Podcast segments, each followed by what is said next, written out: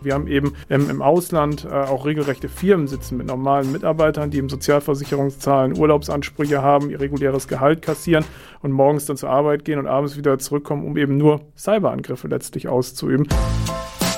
Kreis und Quer, der Podcast ihrer Mediengruppe Kreiszeitung.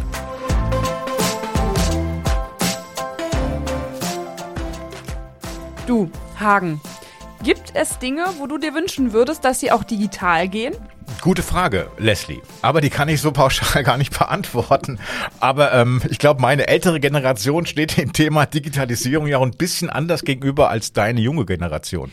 Ja, das stimmt. Als äh, sogenannte Digital Natives ist meine Generation ja schon mit den neuen Medien aufgewachsen. Das auf jeden Fall. Was sollte denn deiner Meinung nach ähm, digitalisiert werden?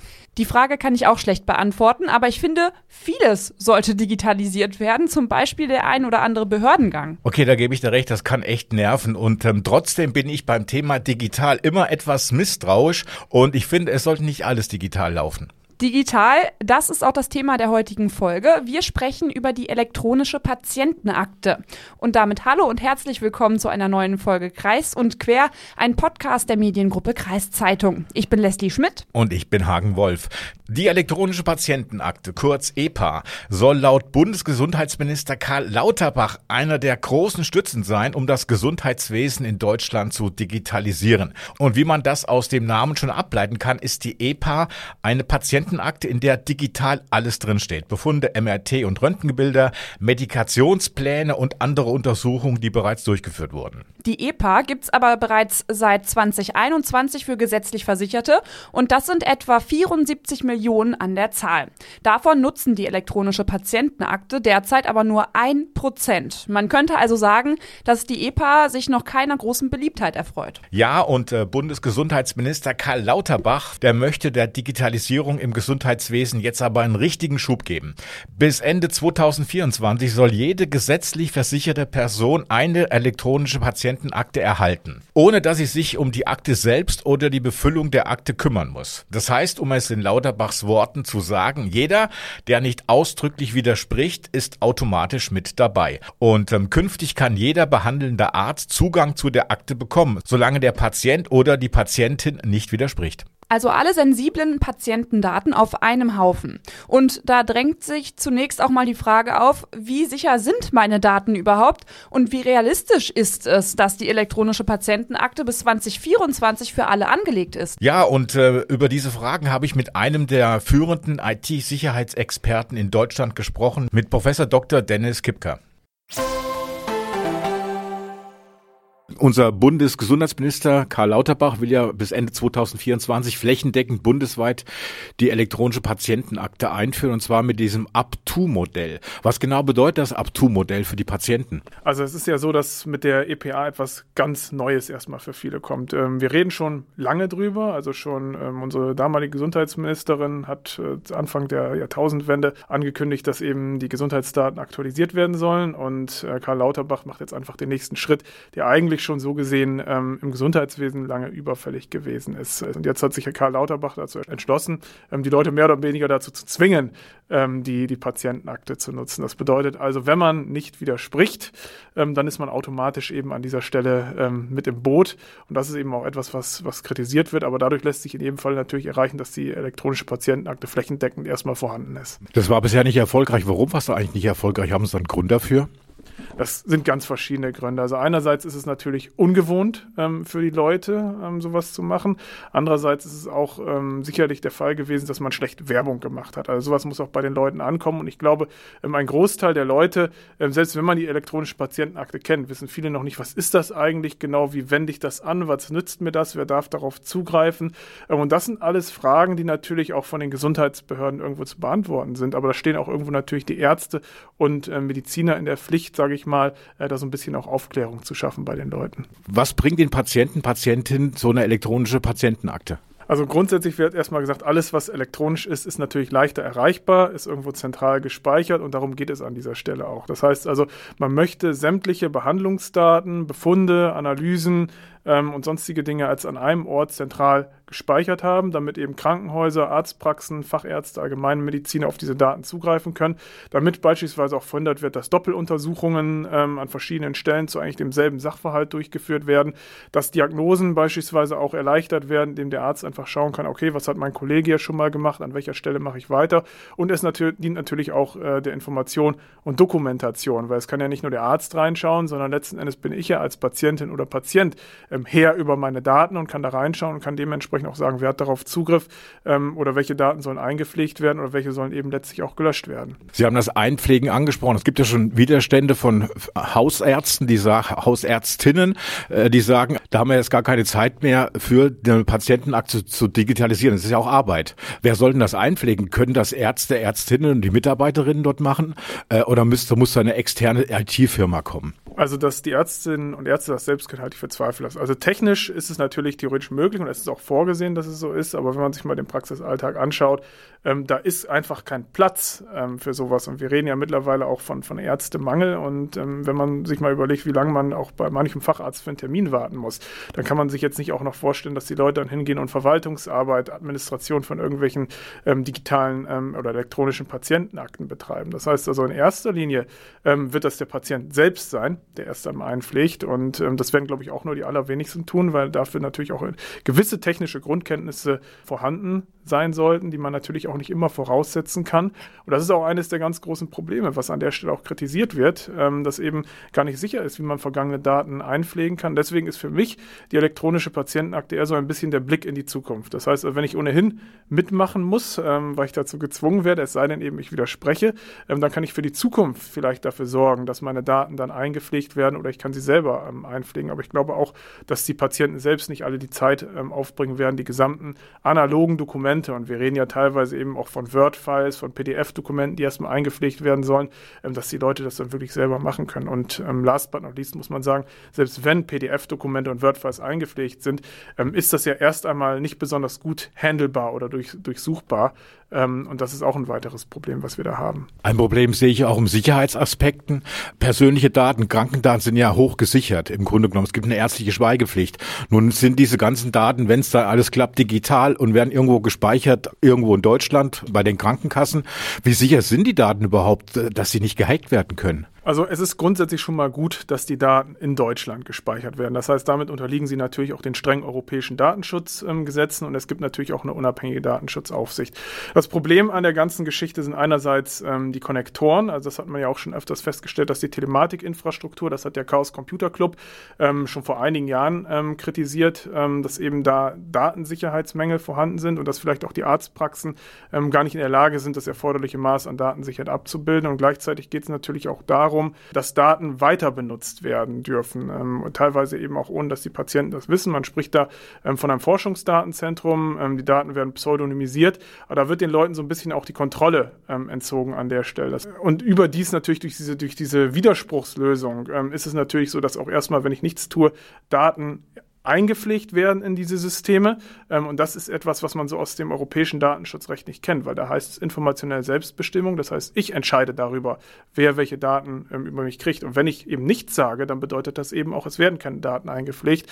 Und das wird jetzt so ein bisschen ein ad absurdum geführt an dieser Stelle mit dem Vorstoß von Herrn Lauterbach. Sie haben das Problem angesprochen. Ich sehe auch das Problem. Zum einen ist es ja sehr positiv, wenn, wenn, wenn man, wenn Ärzte gleich auf die Daten zurückgreifen können, die gleich zur Hand liegen. Auf der anderen Seite, was interessiert der Augenarzt meine Darmspiegelung? Ja, da hat man die Kontrolle drüber. Also das kann man festlegen, welcher Arzt ähm, auf welche Daten Zugriff haben soll. Man kann auch beispielsweise Daten löschen. Man kann auch festlegen, dass bestimmte Daten auch nur für einen bestimmten Zeitraum ähm, einsehbar sein sollen. Das Problem an der ganzen Stelle ist, ähm, dass es nur der Nutzer oder die Nutzerin tun kann, die eben auch selbst aktiv technisch darauf zugreift. Ähm, und wenn wir eben Nutzer haben, die nicht so ganz so technikaffin sind, ähm, ist das ein Problem, weil sie das ähm, normalerweise wird das ja über die App der Krankenkassen angesteuert an der Stelle. Und wenn man beispielsweise kein Smartphone hat, also wir reden teilweise auch über Fragen der Barrierefreiheit an dieser Stelle, dann ist das, ein, ist das ein großes Problem. Und dann kann man eben diese sogenannte informationelle Selbstbestimmung nicht vernünftig ausüben. Wer übt die dann aus? Zurzeit keiner. Also man, also man spricht ja an dieser Stelle auch über verschiedene Konzepte. Es geht um das Einpflegen einerseits, das zugänglich machen für nicht so technikaffine Menschen andererseits. Ähm, aber da hat man jetzt noch nicht ähm, die Lösung äh, wirklich gefunden. Und mit diesem Widerspruchskonzept wird das natürlich auch in der Praxis erst einmal schwer zu realisieren sein. Die andere Idee ist ja, dass, Sie hatten es erwähnt, dass äh, Firmen diese Daten bekommen, zwar anonymisiert praktisch, der Name wird dann gestrichen irgendwie elektronisch, dass die Fir Firmen diese Daten bekommen, um für Untersuchungen oder um, um gewisse äh, Medikamente besser zu entwickeln oder auch für Krebsforschung.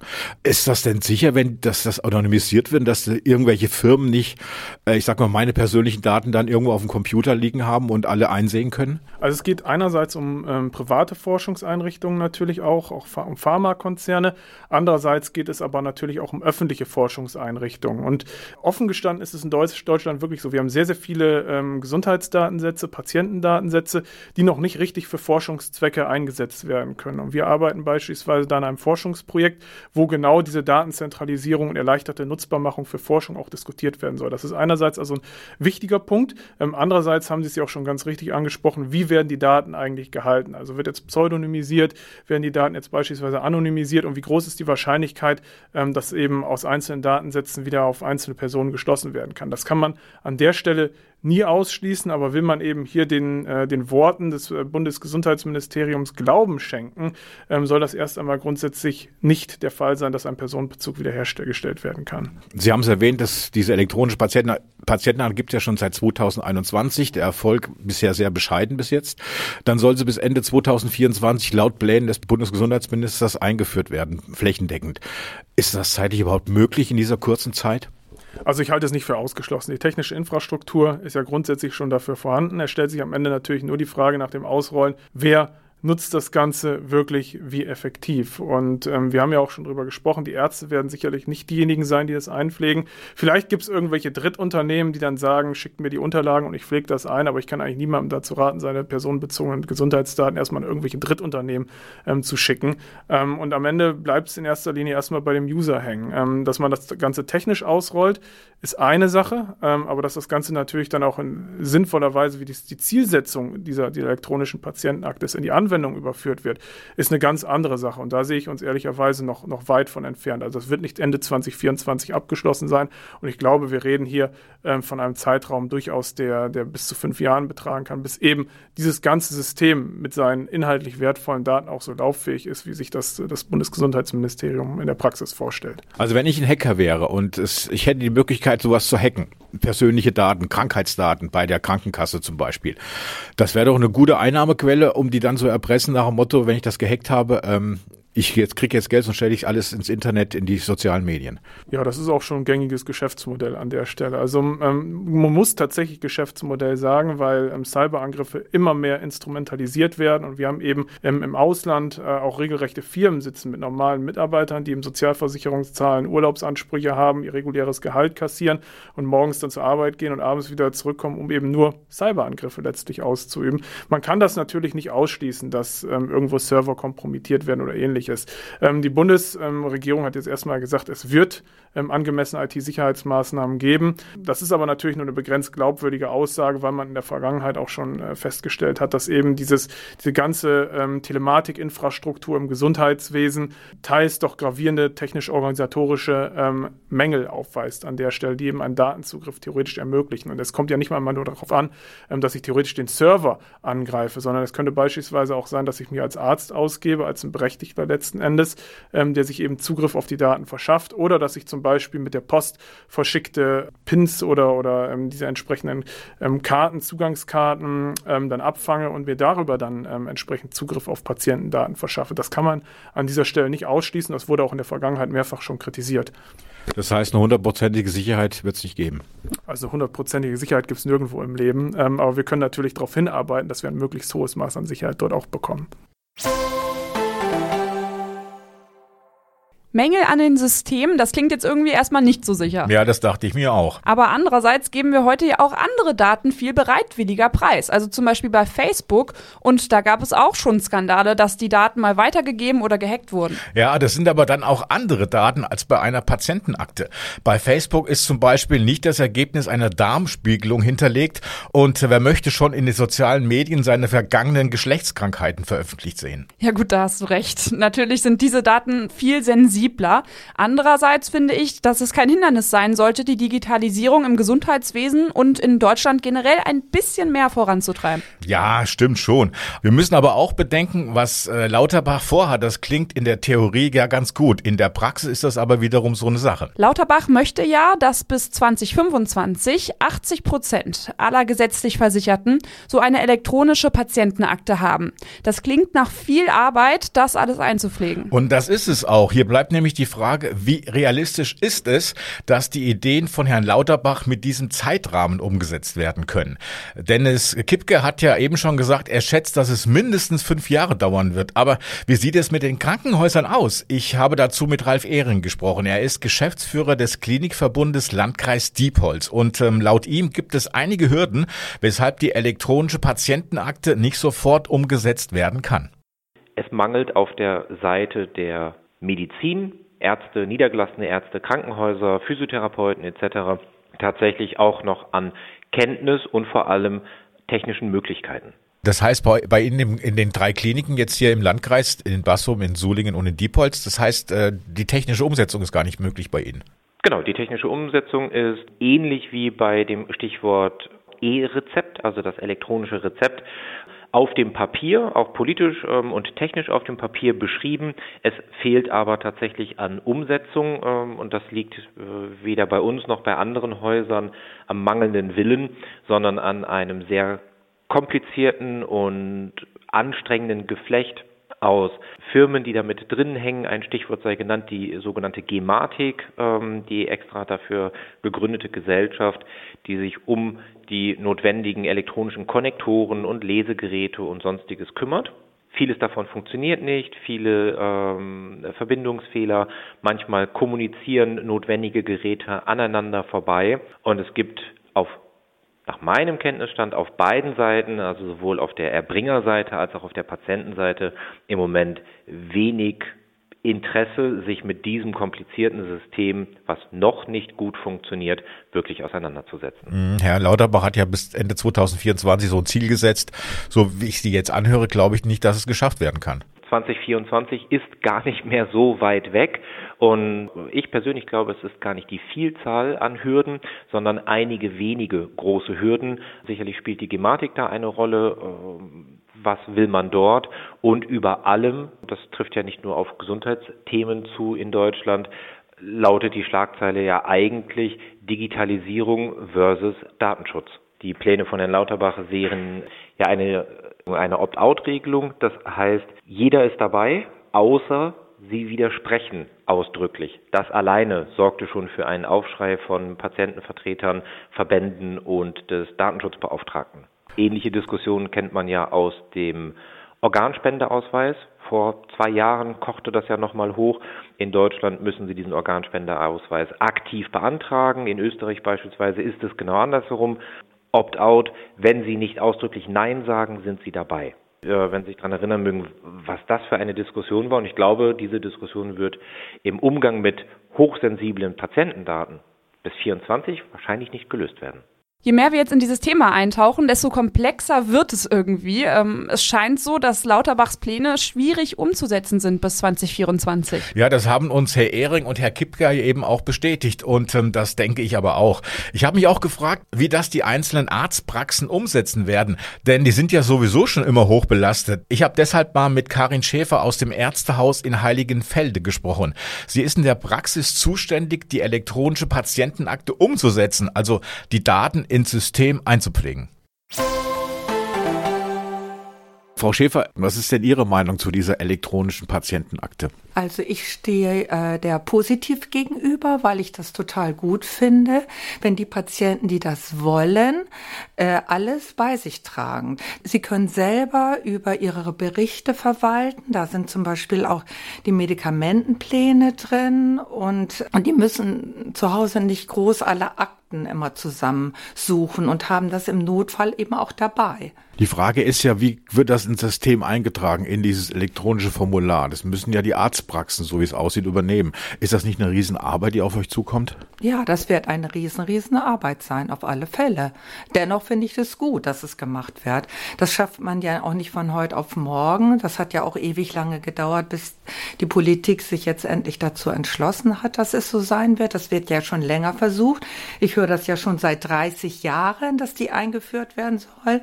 Und jetzt kommt es. Und wenn es kommt, finde ich das richtig gut, muss ich sagen. Wenn es heißt, äh, es kommt die Arbeit auf euch zu, auf die Praxen dann auch zu, zum Einpflegen, könnt ihr das halt noch nebenbei leisten oder müssen da zusätzliche Leute eingestellt werden? Also im Moment sind wir hier ganz gut äh, besetzt, so dass ich denke, dass wir das schon hinkriegen. Aber ich glaube, das dauert einfach mindestens ein Jahr, bis alle Patienten äh, das haben. Der, der Arzt hat ja nicht mal so eine dicke Akte, wo mein Name draufsteht und holt alles raus und alle Dokumente sind drin, sondern es gibt ja auch schon elektronische Daten von mir beim Arzt. Ja, genau. Kann man die nicht einfach an die Krankenkassen schicken und dann war's das? Ich glaube nicht, dass das so gewünscht ist. Es geht ja wirklich dann um die wichtigsten Befunde, also die, die Laborwerte, die nicht in Ordnung sind oder gerade die Arztberichte, wo eine schwerwiegende Erkrankung vorliegt. Und ich denke, dass es ausreicht, die allerwichtigsten Sachen da zusammenzufassen.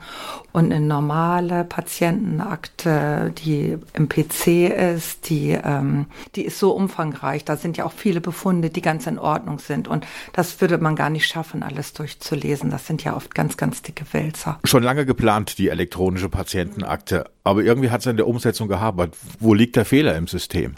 Ihrer Meinung nach? Also es wurde ja, äh, also die Datenschützer, die haben ja immer ge gesagt, um Gottes Willen, das geht nicht, das geht nicht, das ist viel äh, zu unsicher. Aber wenn ich überlege, was alles online jetzt möglich ist, wir machen ja auch Online-Banking und das ist ja auch, sag ich mal, relativ sicher.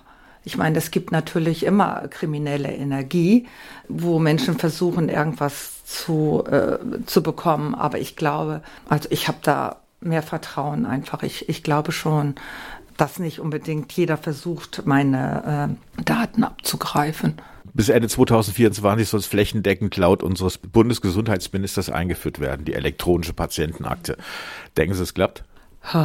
Also das, also ich glaube nicht, dass es so schnell klappt, aber ich würde es begrüßen, wenn es endlich mal anfangen würde, weil ich eben auch die Vorteile sehe. Im Moment ist es ja so, wenn ein Patient im Krankenhaus liegt, dann ruft der Arzt hier an und bittet uns, die Vorbefunde zu, zu, äh, zu, zu mailen, zu, zu, faxen oder jedenfalls im Krankenhaus zukommen zu lassen. Und das wäre doch toll, wenn jeder Patient das auf seiner äh, Versichertenkarte drauf hätte, dann ist dieses Hinterherlaufen nicht da. Und der Patient kann ja dadurch äh, das Krankenhaus die Zusage machen, ja, du darfst darauf zugreifen, weil es wichtig für mich ist. Also es soll ja zum Wohle des Patienten sein. Bis die elektronische Patientenakte also läuft, so wie sich Karl Lauterbach das vorstellt, wird es also wohl noch etwas dauern. Das werden wir dann alle sehen und ich bin gespannt. Ich denke, das sind wir alle. Und was Frau Schäfer da eben mit dem Online-Banking gesagt hat, das war genau das Argument, was ich vorhin versucht habe anzubringen. Ich dachte an Social Media, aber klar, Online-Banking, das machen wir alle und das sind ja wirklich hochsensible Daten. Also ich finde, wir sollten schon ein bisschen Vertrauen darin haben, dass da sicher mit unseren Daten umgegangen wird. Aber vielleicht bin ich da auch ein bisschen naiv. Naja, also vielleicht ist deine Generation in dieser Beziehung zu naiv und äh, vielleicht ist meine Generation in dieser Beziehung da etwas zu kritisch. Wobei ich natürlich nicht stellvertretend für meine Generation stehe. Und ich nicht für meine. Aber damit danke, dass ihr wieder eingeschaltet habt. Wir freuen uns auf euer Feedback bei Facebook, Instagram oder an podcast.kreiszeitung.de. Und wenn es euch gefallen hat, dann lasst gerne eine Bewertung bei Spotify oder Apple Podcast da. Wir würden uns sehr freuen. Und falls ihr noch mehr über unsere Region erfahren wollt, probiert auch gerne Elona Corona aus, das digitale Angebot der Mediengruppe Kreiszeitung. Bis zum nächsten Mal. Bis dann.